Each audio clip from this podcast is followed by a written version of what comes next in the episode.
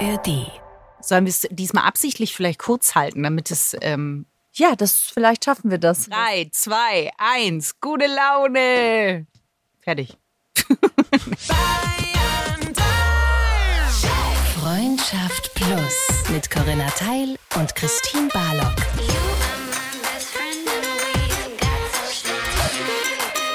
Zart, hart, ehrlich. Hallo Herzlich willkommen zu. Christine. Es ist ein bisschen die kleine Ping-Pong-Anmoderation. Corinna, ich habe Nachrichten, habe mehrere, ich habe mehrere Nachrichten mittlerweile bekommen, dass man ab und zu, Corinna, ab und zu eine kleine Ping-Pong-Anmoderation. Das war mein Angebot. Sieh, was ich dir offeriert habe und wie du darauf respondierst. Gar nicht. Ich respondiere nicht. Gut, Corinna. Ich transpiriere, wenn das losgeht. Okay. Wenn ich ganz ehrlich bin. Nein, schön, dass ihr dabei seid. Vermutlich hört ihr uns in der AED Audiothek App. Wir sprechen in diesem Podcast meistens über die Dinge, die euch bewegen, die euch im Leben so vor die Füße fallen. Und heute sprechen wir über ein Thema, das wir als aller allererstes Thema hatten in der aller allerersten Folge, du hast ja so recht, Corinna. mit der wir jemals in diesem Podcast online gegangen sind. Vor wie vielen Jahren, Christine? Ja, Im Juli diesen Jahres wären es vier. Vier schon. Ja. Nicht drei. Nein, Corinna. Nee, 2019 ist es rausgegangen. Rechnet selber. Das ist wirklich heftig. Wow, das ist wirklich ein Mitmach-Podcast. Ich habe gerade mit in meinem Gehirn mitgelaufen, seid ihr. Ja, wir konnten die Schritte der zwei Zellen hören. Ja. Es war schön. Also vier. Jahre, Corinna, vor vier Jahren haben So. wir das Thema angepackt. Offene Beziehung. Und seitdem haben wir nicht mehr über offene Beziehungen gesprochen. Das Seit stimmt. Vier Jahren. Deswegen haben wir gesagt, das wird jetzt mal wieder Zeit. Der Frühling kommt, ja. Da muss man mal ganz kurz Die Hose auch, geht auf. Ja, Ja. so wie die Blumen sich öffnen. Ja. Tun es unsere Lenden. Sollten Sie? Und es ist ja auch ein Thema, das immer noch, ich sag mal, en vogue ist. Offene Beziehungen. Traut man sich das? Weil es ist natürlich für viele sehr verlockend. Es klingt so, als wäre das die Lösung, entweder wenn man in einer eingeschlafenen Beziehung ist oder wenn man vielleicht auch sagt, ich mag mich gar nicht so richtig auf nur einen Menschen festlegen. Ich merke einfach, dass ich mehrere Menschen gleichzeitig lieben kann oder anziehend finde oder mit ihnen zusammen sein möchte, Zeit verbringen möchte. Ich bin gespannt wie ein Flitzebogen, Corinna, ob sich deine Ansichten, du warst damals, hast ja gesagt, deine Beziehung, das darf man verraten, Ja. dein, oder deine Ehe mittlerweile. Richtig, meine Ehe mittlerweile. Deine Ehe mittlerweile ist aus einer offenen Beziehung entstanden. Ja. Ihr habt es ja aber dann geschlossen. Ja, nach einem Ähm, und Jahr. mir war es etwas zu anstrengend. Das Offensein, Ja, ja, das war, war ist auch anstrengend. so. Da ähm, wir aber ja, sagen wir mal, im nicht weit entfernten Swimmingpool voneinander uns bewegen, unsere kleinen aufblasbaren Schwimminseln sich begegnen und wir die Getränke uns zuprosten, haben wir gedacht, wir müssen den Swimmingpool etwas erweitern. Den Swinging Pool Den erweitern wir. Swimmingpool erweitern. Und jemanden dazu holen, der äh, da neuen Input, neue Getränke, neue Pina Coladas ähm, mit dazu holt. Ja, und zwar jemand, der schon öfter als du und ich und auch länger als du und ich in einer offenen Beziehung wirklich auch gelebt hat. Schön, dass du Zeit gefunden hast und bei uns bist. Hallo Katrin Alsschner. Hallo ihr beiden. Ich habe euch schon zugehört und schon sehr viele Gedanken. Echt? ja. Aber jetzt macht ihr erstmal macht ihr erstmal, die kommen schon noch wieder. Ich habe ich hab die da oben gespeichert, so gut ich kann. Okay, cool. Ja, wir sind sehr, sehr gespannt, sehr neugierig. Wir stellen dich einfach kurz ganz gerne vor, weil du bist schon mal bei uns zu Gast gewesen, da haben wir über Affären gesprochen. Und äh, wer von euch lieben Plussis Katrin Alsschner nicht kennt, dem sei ans Herz gelegt ihr Podcast Intimbereich. Also hieß früher Fuck Forward, heißt jetzt Intimbereich und du hast nicht nur einen wirklich grandiosen Podcast, sondern du bist auch Autorin, du hast ein Buch geschrieben, heißt Give a Fuck. Ja, das ist neu. Daran muss ich mich noch ein bisschen gewöhnen. Man, man diesen Titel Autorin, den muss man jetzt auch füllen mit Leben. Ähm, Ja. Aber äh, ja, ja, ja, dem, dem ist wohl so. Genau. Buch über Sexarbeit, aber ich glaube, ähm, es geht da viel auch um Stigmaforschung und generell um Gesellschaft und ähm, wie unsere Sexualmoral entstanden ist. Ich kann da, glaube ich, nützlich für heute drauf zurückgreifen. Ja, mach das gerne, weil etwas, was ja dich auszeichnet, finde ich, ist, dass du gerne mit Klischees brichst, die auf den Tisch packst und sie genau mal sezierst, sag ich mal. Du bist die, wie sagt man, diese Menschen, die arbeiten in der Pathologie und das sind alles. Gerichtsmediziner? Danke, du bist die Scully der Klischees. Das ist schön, dass ihr das sagt, denn äh, meine gesamten Schulpraktika habe ich ja tatsächlich in der Forensik, in der Pathologie verbracht, ähm, bis ich gemerkt habe, dass mein NC nun wirklich nicht für Medizin reichen wird. ähm, und äh, da, da fühle ich mich jetzt sehr zu Hause. Endlich ich doch noch meinen Traumberuf gefunden.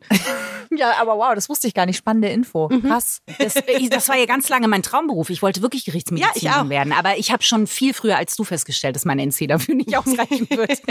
Also äh, ja.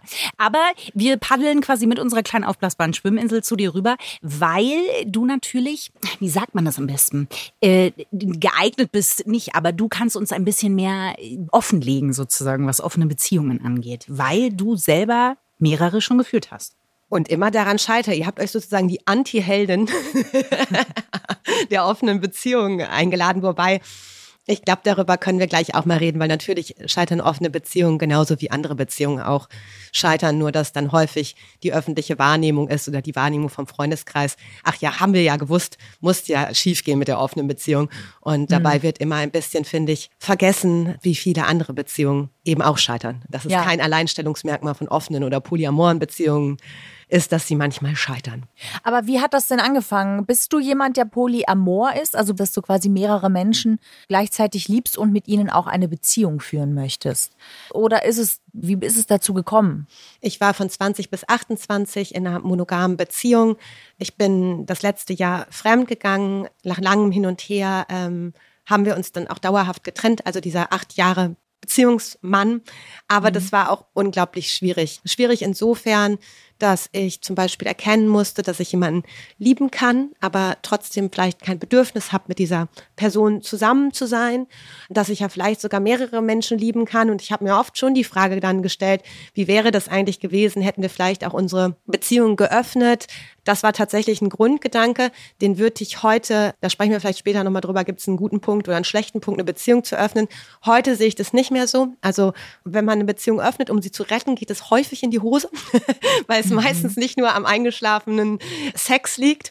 Mm, Aber das waren so Grundgedanken, die ich damals hatte, die ich mir gestellt habe, weil ich sowieso ganz viel in Frage gestellt habe. Also weil ich ich hatte sehr genaue Vorstellungen darüber, wer ich bin, wer ich sein will und wo meine Reise hingeht. Und es war so alles grundweg auf den Kopf gestellt worden, dass plötzlich, ja, alles so offen erschien. Und ich dachte, nee, das möchte ich ausprobieren, das möchte ich wissen, wie sich das anfühlt. Und dann kam noch hinzu, dass ich mit dem Mann, mit dem ich diese Affäre hatte, quasi nahtlos in die nächste Beziehung rübergerutscht bin und gesagt habe, nee, ich bin jetzt 28 Jahre alt, ich war jetzt acht Jahre in einer Beziehung, ich kann mir das jetzt nicht vorstellen, mich mit dir wieder aufs Sofa zu setzen und das war's jetzt, ich bin neugierig gerade.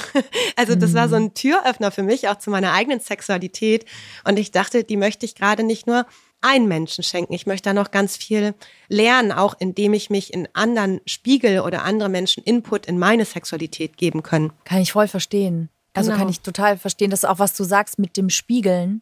Gerade wenn jemand vielleicht schon länger in einer Beziehung ist, dann entwickeln sich so bestimmte Rollen auch innerhalb einer Beziehung, in der man dann so ist. Ne? Es gibt diesen Song von Wir sind Helden, du bist so und so. Und es ist wahnsinnig schwierig, den anderen dann außerhalb dieses Rahmens zu sehen, den man irgendwie so gebastelt hat in den Jahren, in denen man zusammen ist. Naja, weil er dir halt auch Sicherheit gibt, finde ich. Ja. Also das, ähm, ich glaube, der Gedanke, der mir am meisten Angst machen würde, eine Beziehung, in der ich schon lange bin, wieder zu öffnen, ist diese Sicherheit auch komplett zu verlieren. Gleichzeitig, und das sagen ja alle Paartherapeuten, da ist man sich ja wirklich auch einig, wenn du wieder mehr leben willst und auch mehr begehren willst in deiner Beziehung, dann brauchst du eine gewisse Distanz, dann brauchst du auch eine gewisse Gefahr. Die Unsicherheit ist es nämlich, die das Feuer wieder aufweckt, tatsächlich. Und häufig ja auch, ähm, dass wir gar nicht in der Lage, also wir denken ja irgendwann, gerade wenn man sehr, sehr lange zusammen ist, wenn man schon die äh, Witze vom Partner, der Partnerin auswendig kann ähm, und nur noch müde, ein müdes Lächeln dem alten Gassenhauer schenken kann, dass wir tatsächlich unseren Partner, unsere Partnerin in- und auswendig kennen. Und es ist schwierig zu begreifen, dass wir niemals jemanden gänzlich kennenlernen werden. Also nochmal, weil wir in Dynamik mit anderen Menschen, ich glaube, das kennt jeder, sei es aus früheren Beziehungen, sei es im Freundeskreis, dass man vielleicht auch ein bisschen anders ist, je nachdem, welche Rolle man angedacht bekommt. Und Ja. ähm, ja, Aber das ist so leicht gesagt, dass es auch schön wäre, das im Partner der Partnerin einfach finden zu können. Und da gibt es auch sicherlich viele paartherapeutische Tipps, wie man das machen kann. Aber leicht ist es nicht, ähm, aus diesem Ich kenne dich in- und auswendig denken rauszukommen und vor allen Dingen auch etwas Neues aus dem Partner der Partnerin rauszukitzeln oder Neues über die zu erfahren. Du hast dich ja dann von dem äh, Mann, mit dem du nach der langen monogamen Beziehung zusammen warst, auch getrennt. Hast dich dann quasi in das Ausprobieren reingestürzt.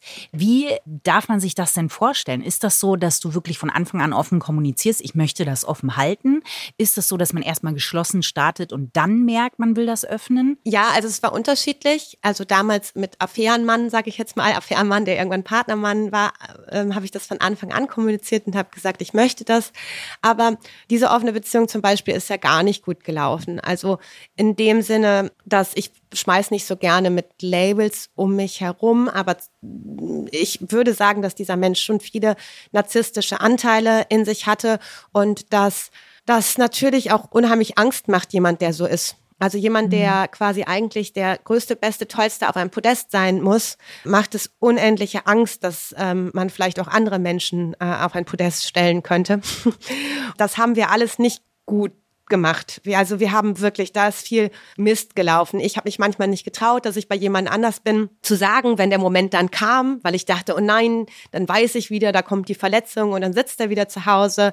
Er hat mir nicht richtig kommunizieren können, dass dieses offene Beziehungsding eigentlich gar nichts ist für ihn und hat dann, glaube ich, gedacht, wenn er mir nur genug zeigt, wie verletzend das auch ist, dann werde ich schon selber drauf kommen. Also es hatte dann so absurde Zustände angenommen und ich meine wirklich, das ist so das Schlimmste, was man in offenen Beziehungen Beziehung, glaube ich, machen kann. Äh, er kam von einem Date nach Hause und sagte sowas äh, zu mir, das war super interessant, mit der konnte ich mich sehr gut über Politik unterhalten das kann man mit dir ja nicht so gut. ähm, und ich verstehe den Mechanismus dahinter und ich glaube, was er mir da eigentlich sagen wollte mit, mhm. lass uns das bitte lassen. Es hat aber bei mir nicht dazu geführt, dass ich das lassen wollte, sondern einfach nur, dass diese Beziehung immer schlechter geworden ist und dass es mir natürlich auch natürlich immer mehr Angst gemacht hat, weil ich glaube, also diese Theorie, dass man keine Eifersucht in offenen Beziehungen hat, das ist ja Quatsch. Also, weil Eifersucht hat jetzt damit zu tun, dass wir eigene Ängste in uns tragen. Die Angst, nicht genug zu sein, ja. die Angst, langweilig zu sein, nicht schön genug zu sein, zu viel zu sein. Ich weiß es mhm. nicht. Und die sind ja nicht weg. Das sind ja eigene Themen. Die hat man ja in sich drin.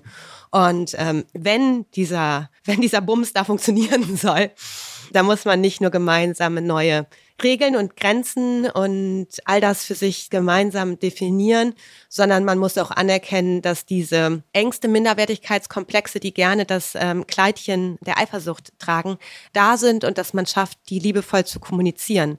Sicherlich wäre der Satz ein anderer gewesen, wenn er gesagt hätte, ich finde es total schön, jetzt wieder mit dir zu sein. Ähm, es gibt so viele schöne Dinge, die wir zusammen machen, XYZ. Aber ich weiß, dich bockt es nicht so sehr, wenn ich da ewig politisch vor mich hin schwadroniere. Und es ist schön, einen Menschen zu haben, der sich das anhört. Und dann hätte ich wahrscheinlich gesagt, fehlte das so sehr, bin ich da nicht gut genug?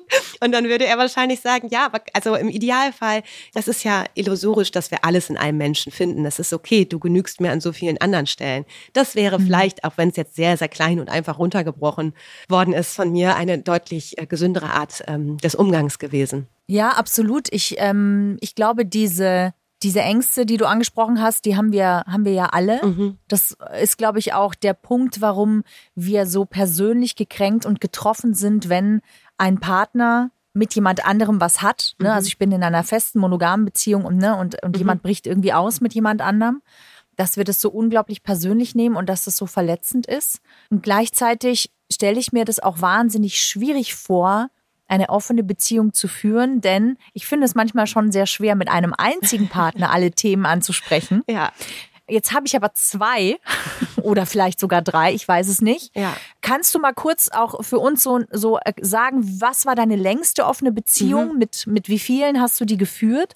Und wie habt ihr es geschafft, miteinander zu kommunizieren? Weil ich stelle mir das auch wahnsinnig stressig vor. Mhm. Ja, die längste offene Beziehung, die ich geführt habe, war viereinhalb Jahre. Vielleicht waren es auch fünf. Ich bin nämlich selber auch nicht in Zahlen so gut, muss ich mal sagen. Das war quasi mit dem Freund nach meinem ersten offenen Beziehungsmann. Und eigentlich, ich bin sehr gebeutelt ähm, aus vielen Gründen aus dieser Beziehung gekommen und konnte mir das selber gar nicht mehr so gut vorstellen, dieses Projekt offene Beziehung. Ich nenne ihn ab jetzt Mann A. Gut. ähm, Mann A und ich sind zusammengekommen, habe ihm natürlich erzählt, meine Geschichte erzählt und was mir passiert ist und habe dann gesagt, aber ich glaube, das mit der offenen Beziehung ist okay für mich. Das habe ich einen Haken dran gemacht. Und dann habe ich aber nach einem halben Jahr gemerkt, da war ich auf dem Festival, dass ich unheimlich gerne da mit jemandem geknutscht hätte, weil es so ein schönes mhm. Sommerfestival war und es hätte sich so richtig angefühlt in dem Moment ja, einfach nur ein bisschen rumzuknutschen. Und ähm, dann bin ich nach Hause gefahren und habe da noch ein bisschen drüber rumgebrütet, weil ich bin mir nicht sicher, ob ich das dauerhaft mit dieser Monogamie schaffe. Ich bin mir fast sicher, dass das sehr, sehr viele Menschen nicht so gut schaffen und auch ja. immer regelmäßig scheitern und sich dann so scheiße fühlen oder auch viel Verletzungen stattfinden. Und habe dann mich mit meinem Arzt zusammengesetzt und habe gesagt, du, pass auf, kannst du dir das vorstellen? Ich weiß, es tut mir leid, ich habe was anderes gesagt, aber ich merke das gerade und ich will dir nicht fremd gehen. Und da standen wir dann eigentlich vor der ersten Herausforderung ähm, dieser offenen Beziehung, weil äh, man A gesagt hat, ja, das ist in Ordnung für mich, wenn wir dann einen ehrlichen Umgang mitfinden. Ich sag dir ganz ehrlich, ich kann mir das für mich nicht vorstellen und ich brauche das, glaube ich, auch nicht. Ähm, okay. Ähm, mhm. Und ähm, das war tatsächlich während unserer gesamten Beziehung so. Im Grunde genommen rückblickend würde ich sagen, ist er mit mir ein Konzept mitgegangen, was nicht seins war, was aber mir zuliebe gemacht hat. Und ich hatte dann die ersten anderthalb Jahre mal immer wieder so Affären, aber auch immer Menschen, die ich war schon verknallt, also ich habe die auch öfter getroffen und ich mag dieses Gefühl verknallt sein, aber selbst wenn ich Single gewesen wäre, wäre keiner dieser Menschen jemand gewesen, wo ich gesagt hätte, ja, wir zwei, wir führen jetzt eine Art von Beziehung, so wie man sich das vorstellt. Ja. Weil es gibt da diesen Menschen schon auch für mich sowieso, aber auch sonst, ich, ich also so schön die Zeit mit dir ist und so wie ich verknallt bin, ich sehe, das klappt hier nicht. Ja. Das wird nicht klappen, so. Das wird keine coole Beziehung, so auf diese, natürlich, auch zu diesen Menschen hatte ich eine Beziehung Beziehung. Aber wenn ich jetzt Beziehung sage, dann meine ich das, wie wir das jetzt in einer normalen Welt, das ist mein Boyfriend, Beziehung meinen. Ja, ja. Mhm. Genau. Und dann nach zwei Jahren ähm, ist noch Mann B gekommen. Und Mann B war schon von Anfang an schwer gefährlich. Und Mann B kam gerade aus einer langen Beziehung, ist da ziemlich gebeutelt rausgekommen, war noch viel traurig und war gar nicht auf der Suche nach was Festem. Mhm. Und ist dann aber irgendwie ähm, bei mir hängen geblieben. Und ähm, das hatte dann den absurden Zustand nach vielen Gesprächen, dass ich eigentlich mit Mann A und Mann B eine polyamore offene Beziehung geführt habe, aber keiner von den beiden eigentlich so richtig hundertprozentig von dem Konzept überzeugt. Die waren von mir überzeugt, das ist schön. Ja. aber nicht so sehr von dem Konzept, was wir da leben. Ich glaube, das ist nicht so unüblich. Also es ist wirklich, ähm, ich habe eine gute Freundin, Alicia von Fushiko in Köln, die macht alternative Paarberatung ähm, auf therapeutischer Ebene, weil das gibt's auch gar nicht so häufig. Hätte ich Licia früher gekannt, ähm, wäre ich vielleicht ein glücklicherer Mensch in meiner offenen Beziehung gewesen. So. Aha. Mhm.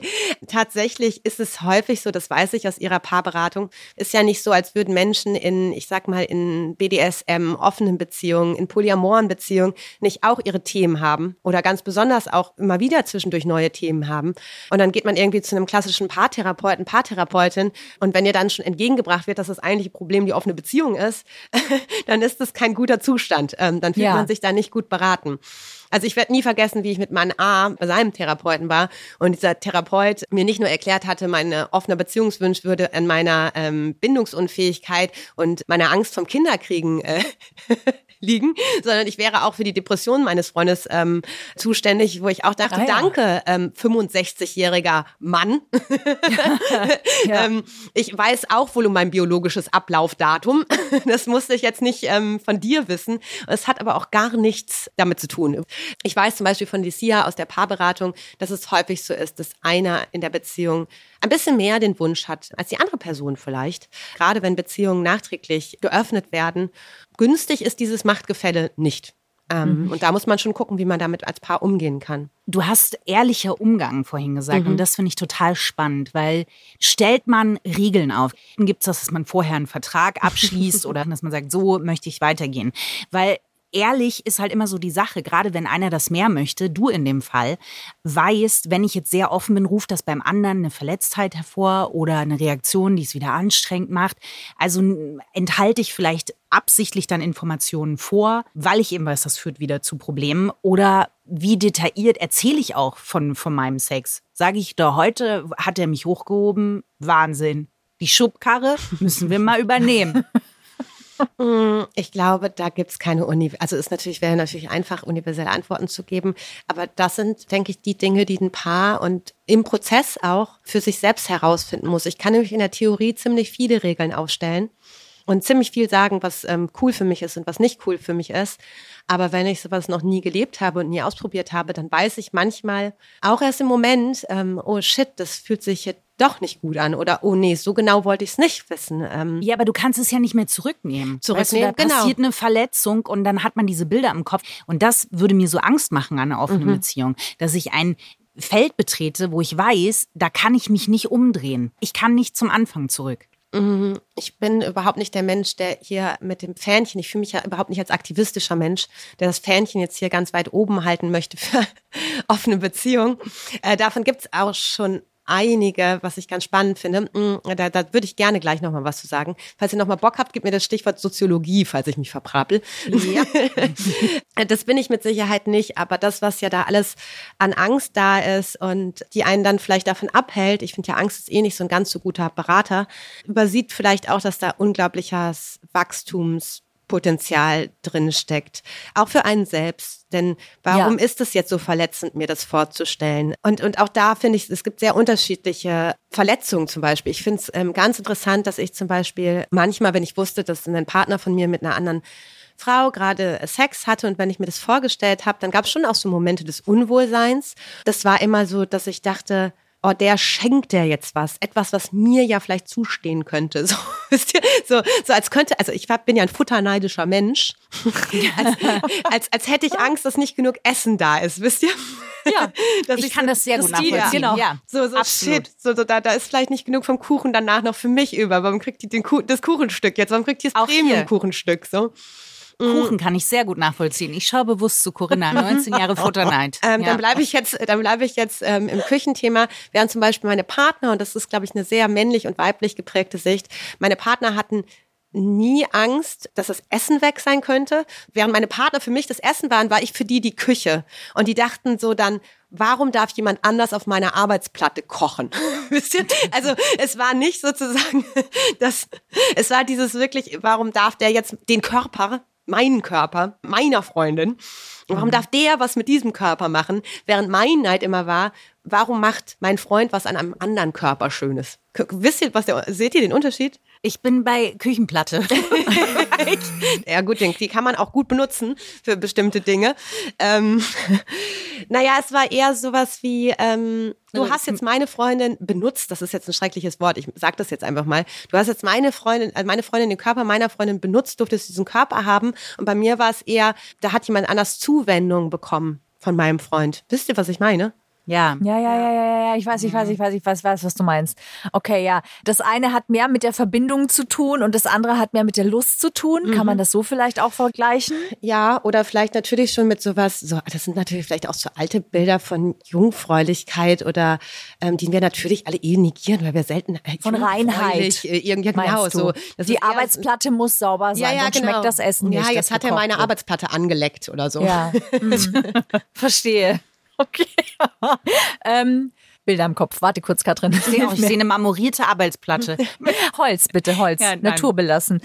Was ich ja noch sehr interessant finde, ist, dass es ja auch für den Menschen, der sagt, okay, ich breche nicht aus, Mhm. Also ich gehe nicht in eine, in eine offene Beziehung, dass ja auch der Mensch sich aber eventuell eine Entwicklung vorenthält. Also es entwickelt sich ja nicht nur der, der dann den Schmerz empfindet, weil vielleicht der Partner was mit jemand anderem hatte, sondern auch der kann sich ja entwickeln, weil du vorhin auch von sexueller Befreiung gesprochen hast oder überhaupt von sexueller Entwicklung, der mit jemand anderem eine andere Art der Erfahrung macht, auch auf anderen Ebenen, als mit dem Partner möglicherweise. Weißt du, was ich sagen will? Hm, Weiß ich noch nicht so genau. Okay, also wenn ich bei meinem Partner bleibe, kann es sein, dass ich vielleicht niemals bestimmte sexuelle Felder betrete, die ich aber mit jemand anderem betreten würde. Und ich finde, Sexualität und Sinnlichkeit können ganz, ganz viel mit der eigenen Emanzipation, mit dem eigenen Loslösen von Rollen zu tun haben und zusammenhängen. Das heißt, wenn ich mich entscheide, immer nur bei dem einen Partner zu bleiben, verwehre ich mir ja auch ein großes Entwicklungsfeld. Ja, Also ich, Sehr egoistisch gesprochen ja, und gedacht. Aber da würde ich dir auch widersprechen. Ja. Ich finde, du kannst dir auch was verwehren, wenn du dich ausprobierst, nämlich was passiert denn, wenn ich bei einer Person bleibe und wenn ich vielleicht durch dieses Gefühl durchgehe. Absolut. Darin kann auch ein großes Wachstum stecken. Total. Also, weil so finde ich, klingt es ein bisschen nach der Allheillösung. nee, nee. Oder dem, dem Wachstumsfeld, das ist die grüne Blumenwiese, auf der wachsen ganz Genau. viele verschiedene Wildkräuter. Und Ja. die andere, ja, da gibt es Gras. Genau. Nee, so ist es ja nicht. So ist es ja genau nicht. Ich glaube nur, dass ganz viele das so denken. Ah, okay. Dass das ganz viele so sehen und dass man des, dass es deswegen vielleicht auch so eine Verlockung hat oder so nach der einfachen Lösung klingt. Ja, also ich glaube schon auch, dass man als Paar noch an seiner Sexualität unheimlich arbeiten und wachsen kann. Also ich meine, es läuft Ja. immer auf das Wort Arbeit hinaus in Teilen. Das, Ja. ist, das hört sich so schrecklich an, aber Es ist so. Natürlich kann man auch zu zweit an Themen arbeiten. Und ich glaube, wenn du einfach kein offener Mensch bist und nicht interessiert bist an Sexualität und wie andere Menschen ticken, dann kannst du auch so viele One-Night-Stands haben. Da wird sich jetzt auch nicht viel tun bei deiner Sexualität vielleicht. Also keine Ahnung, ne? Man muss ja schon auch, man muss ja auch schon bereit sein, Wege zu gehen, um das mal so zu sagen. Also, ja, absolut. Natürlich. Und trotzdem braucht es vielleicht manchmal jemanden von außen, der dich anders spiegelt, Klar. ähm, damit du merkst, ah, Moment, da will ich mal lang gehen. Und das dann in die bereits bestehende Beziehung zu integrieren und zu sagen, lass uns das aber bitte zusammen probieren. Kannst du dir sowas vorstellen? Ich glaube, es kommt auch sehr darauf an, was man für ein Mensch ist. Also das denkt man jetzt vielleicht nicht, aber ich bin auch, also ich bin ja zum Beispiel auch ein fauler Mensch, so irgendwie. Also Mm, und bin auch schon manchmal auch eher so ein, manchmal bin ich auch so ein Neinsager im ersten Moment. Und wenn mich jetzt vielleicht, weiß ich nicht, selbst in dieser langen Beziehung, meiner ersten langen Beziehung, wenn mein Partner gesagt hat, jetzt wollen wir da zu so einem Workshop gehen oder mal Tantra ausprobieren, hätte ich vielleicht auch gesagt, nee, so habe ich jetzt keinen Bock drauf. Aber ich bin natürlich auch so ein People-Pleaser und meine Erregung wächst sehr aus der Erregung von anderen Menschen. Und Ja. wenn ich dann plötzlich mit jemandem Sexualität teile und ich merke so, oh, keine Ahnung, der steht jetzt gerade voll auf Füße so. Füße wird jetzt vielleicht nicht mein Ding. Also ich werde jetzt nicht nach Hause gehen und zu meinem Partner sagen, bitte leck mir an den Füßen, weil Füße ist vielleicht gar nicht mein Ding. Ja. Aber der Moment, wo ich mit jemandem Sex habe, der total auf Füße steht und für den es nichts Besseres gibt, als mir die Füße zu lecken, wird mich das wohl auch erregen. Ne? Also es gibt ja auch einfach Dinge, neben meiner Faulheit, und ich bin froh, wenn jemand anderes noch Input mit reinbringt, gibt es auch Dinge, die kann man einfach nicht, man kann nicht alles in jede Sexualität integrieren. Also um das so mal ein Beispiel zu sagen, also wenn man jetzt darauf steht, irgendwie den Arsch versohlt zu bekommen, gespankt zu werden, Ja. ähm, kann man natürlich nach Hause gehen und seinem Partner jetzt in meinem Fall sagen, bitte verhau- hau mir den Hintern, ich möchte das. ich möchte ja. das, aber wenn ich so merke, der dem anderen boxt so gar nicht Dann und er macht das auch nur keine für mich, Lust. dann finde ich Ja. mich einfach nur noch grob albern. Also was passiert? Ja. Also, so, also weil es natürlich ja auch nicht im Schmerz als Selbstwillen geht, sondern eine zusammen aufgeladene Emotion, die dahinter steckt. Gewisse Dinge kann man vielleicht auch nicht alles immer mit allen Menschen haben. Das ist auch okay, denke ich. ja. Die Frage ist nur, was macht man dann? Ne? Wie sehr braucht man das tatsächlich Ja. und wie sehr kann man vielleicht auch einen Kompromiss finden, dass Ja. man dann sagt, hm, weil das ist natürlich das Ding, da ist man auch vorweggerannt und kann das ja auch nicht zurücknehmen. Ne? Ja. Wenn der Partner sagt, oh mein Gott, das geht gar nicht. Und bei den zukünftigen Malen fragt man sich dann immer, hätte sie es jetzt eigentlich gerne anders? Bin ich zu sanft? Ja, Ja. gut, aber das kann man ja, da, also das Hilft ja war- auch das, wieder reden. Genau, ich wollte Ja. gerade sagen, da ist man dann wieder und, und redet miteinander. Ähm, Ja. Also du hast vorhin noch gesagt, das Stichwort Soziologie. Ach Sollen wir dir noch mal Ja. kurz als Futter Ja. hinwerfen? Put, put, put, Ähm, put. Ich hatte die Tage ähm, auch für meinen Podcast eine äh, sehr nette E-Mail-Korrespondenz mit einem Soziologieprofessor. Äh, und irgendwie sind wir so da ins Schreiben, ins Klönen gekommen beim Schreiben. Und er hatte mir erzählt, dass er eigentlich vor Corona eine große Studie machen wollte zu swingenden Paaren. Da sind wir ja auch sehr nah an offenen Beziehungen dran. Und ähm, die ist dann aus verschiedenen Gründen abgebrochen und hat nicht äh, funktioniert. Aber er hatte mir dann erzählt, dass er das Gefühl hatte, dass er immer nur hört, alles ganz wunderbar, seit wir unsere Beziehung geöffnet haben, seit wir swingen gehen, ist unser Leben so viel toller, besser, schöner. Und er meinte, dass er es seltsam findet, woran das liegt. Das kann ja nicht sein, meinte er. So. Ähm, und das glaube ich ähm, auch nicht. Äh, ganz, ganz gewiss ist das nicht so, weil die Menschen, die ich kenne in offenen Beziehungen oder Polybeziehungen, äh, natürlich hasseln die auch und die haben Stress und die haben Streit und was sie ja auch schon gesagt hat, mehr Emotionen. Ähm, vielleicht ist es auch nicht gut, wenn man People-Pleaser ist, weil wenn man mit mehr Menschen zu tun hat, dann muss man auch gegebenenfalls mal bereit sein, Menschen auch zu enttäuschen. Ne? Also ich meine, das, das wir- auszuhalten. Ja, also wir werden Ja. sowieso immer Menschen enttäuschen. Ihr werdet sicherlich auch euren Partner mal in einer monogamen Beziehung enttäuschen, weil ihr heute Abend keinen Bock habt, mit ins Kino zu gehen. Oder ich weiß es nicht, ne? Irgendwas oder einfach noch, wenn man nicht zusammen wohnt. Nee, ich habe jetzt heute Abend keine Lust, bei dir rumzukommen. So, Ja. ähm, wir müssen ja irgendwie eh immer damit leben, Menschen auch mal zu enttäuschen, wenn wir für unsere Bedürfnisse einstehen oder unser Ding machen. Und natürlich wird das mehr, je mehr Menschen eng involviert sind und hohe aufgeladene Erwartungen an dich haben, wohl möglich. Voll. Das ist wiederum zum Beispiel mir nicht so gut gelungen in diesen offenen Beziehungen, weil ich eigentlich immer alle glücklich machen möchte. Das ist aber mein Problem, ne? Ich weiß das, ich kann nicht alle glücklich machen. Das ist mein Problem, was Wachstumspotenzial hat in so einer offenen Beziehung. Ich glaube allerdings, und da kommen wir gleich wieder zum Soziologieprofessor, was ich schon auch wahrgenommen habe, ist, dass die Stigmatisierung von außen, weil wir doch immer noch in einer Welt leben, die sehr genaue Vorstellung von richtigen und falschen Beziehungen hat und Ja. die sich auch schnell in der, ich nenne es jetzt mal, heteronormativen Kleinfamilie irgendwie angegriffen fühlt. Also von allen Menschen, die anders leben. Das können Polymenschen sein, das können Menschen in gleichgeschlechtlichen Beziehungen sein, Swinger sein, das können Sexarbeitende sein.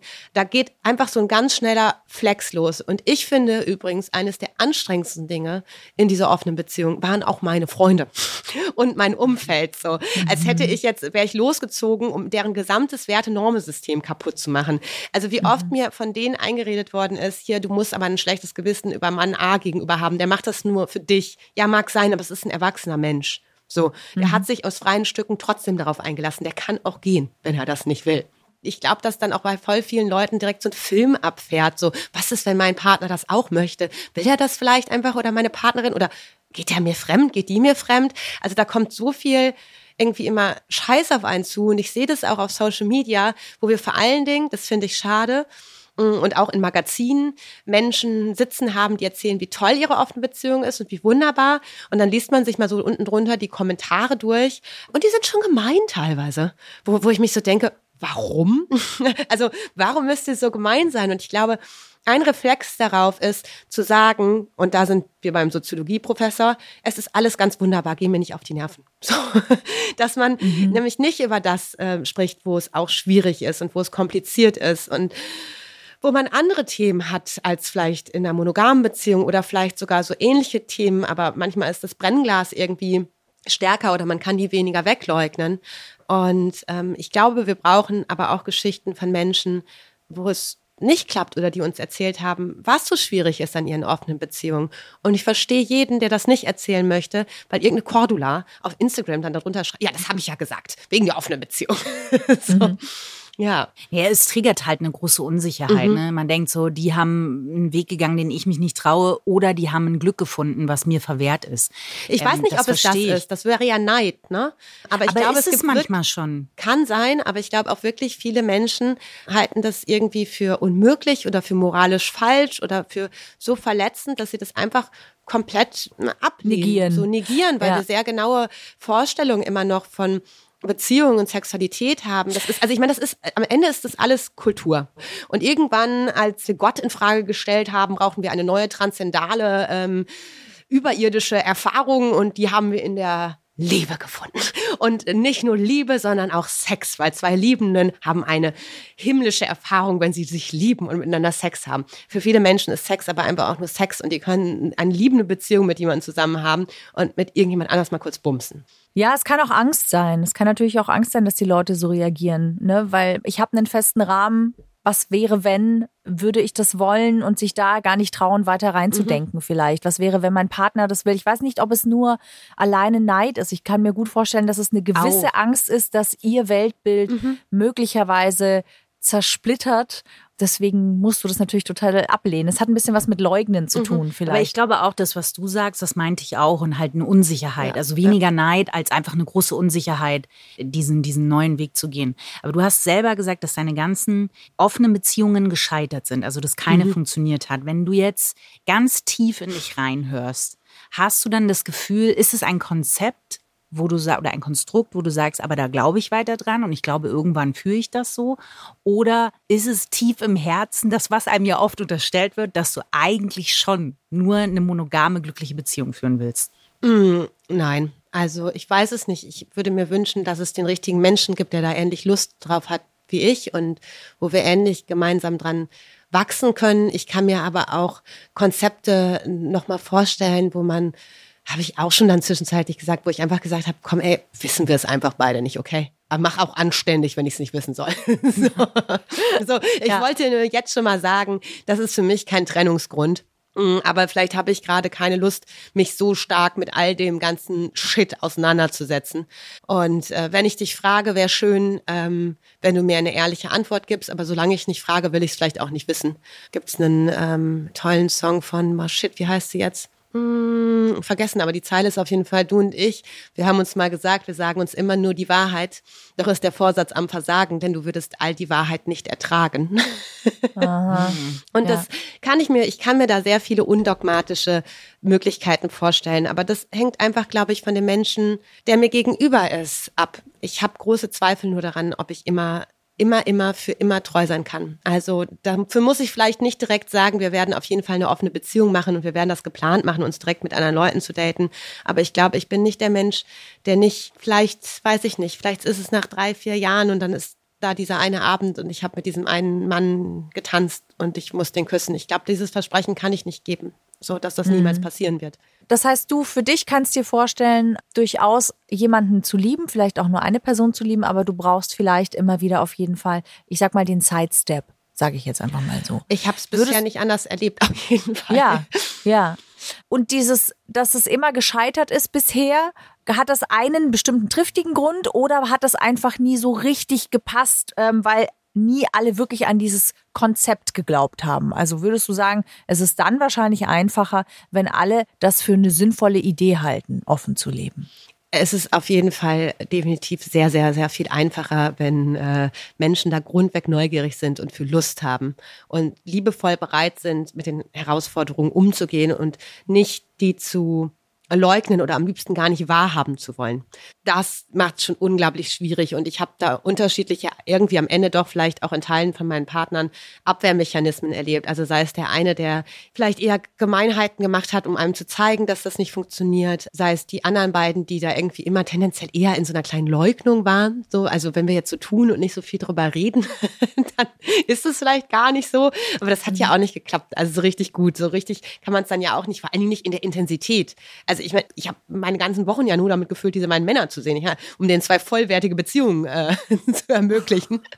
Ah, anstrengend. Ja, das war auch anstrengend. Ich glaube, ich würde mir, es mag sich komisch anhören, aber ich würde mir, glaube ich, auch schneller, jetzt auch wo ich weiß, dass ich sowas bekommen kann, ähm, vielleicht auch regelmäßig professionelle Hilfe suchen, um zu sagen, hier setzen wir uns zusammen hin, ähm, hier justieren wir nach, hier würde ich gerne mit dir schauen vielleicht schaffen wir das nicht so gut alleine, weil wir ganz vieles davon gar nicht gelernt haben. Das ähm, setzt aber voraus, dass das Gegenüber ähm, eine ähnliche Lust auf Selbstreflexion hat und an sich zu arbeiten, wieder das Wort, an sich zu arbeiten oder an, auf sich selbst zu schauen. Auch am Ende geht es ganz viel darum, auf sich selbst zu schauen. Aber das klappt halt nur, wenn beide bereit sind, auf sich selbst zu schauen. Also ich glaube, das Ja. kennt ja jeder, der vielleicht auch Stress in der Beziehung hat und gerne in dieser Beziehung wachsen möchte.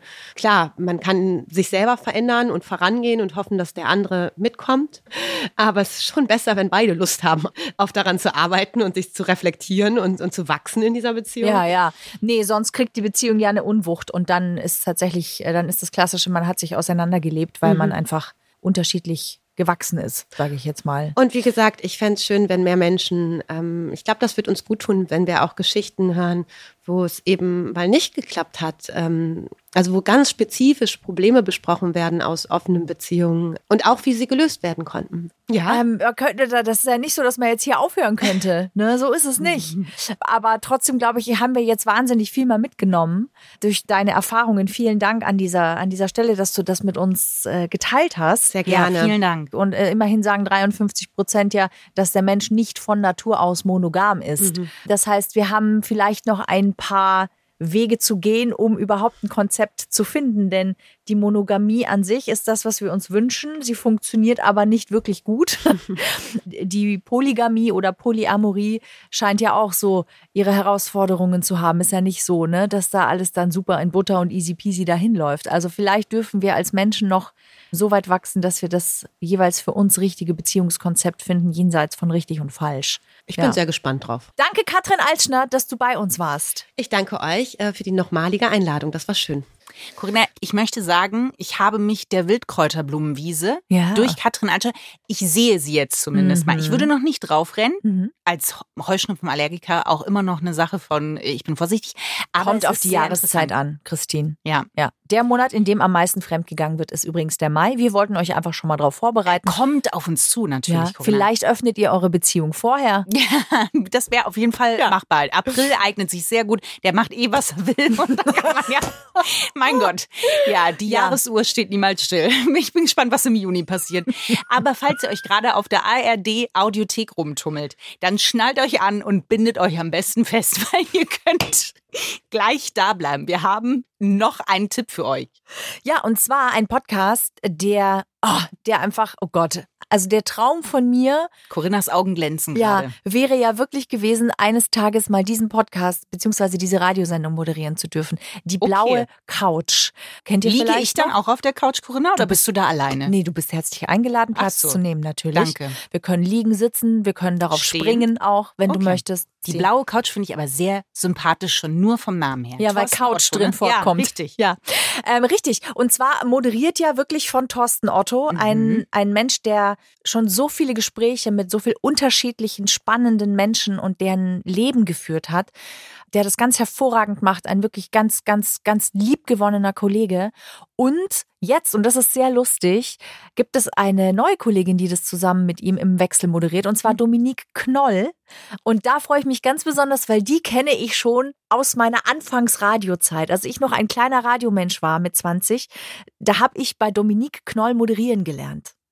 Und es sind sehr schöne, spannende, lustige, emotionale Gespräche. Ja, sehr emotionale Geschichten sind dabei. Und man taucht wirklich in die Leben von verschiedensten Menschen, verschiedensten Lebensentwürfen ein. Und es ist wirklich eine tolle Art, Interviews zu lauschen. Ja, und auch einfach viel über die Wege, Irrungen, Wirrungen und doch auch die schönen Wege zu lernen, die ein Leben so gehen kann. Also das ist der Grund, warum man früher länger im Auto sitzen geblieben ist, als man noch keine portablen Bluetooth-Headphones hatte, ähm, weil man das, diese Gespräche zu Ende hören wollte. Und heute, und das ist das Coole, könnt ihr in der ARD-Audiothek, egal was ihr tut und was ihr macht, einfach diese Gespräche immer mitnehmen.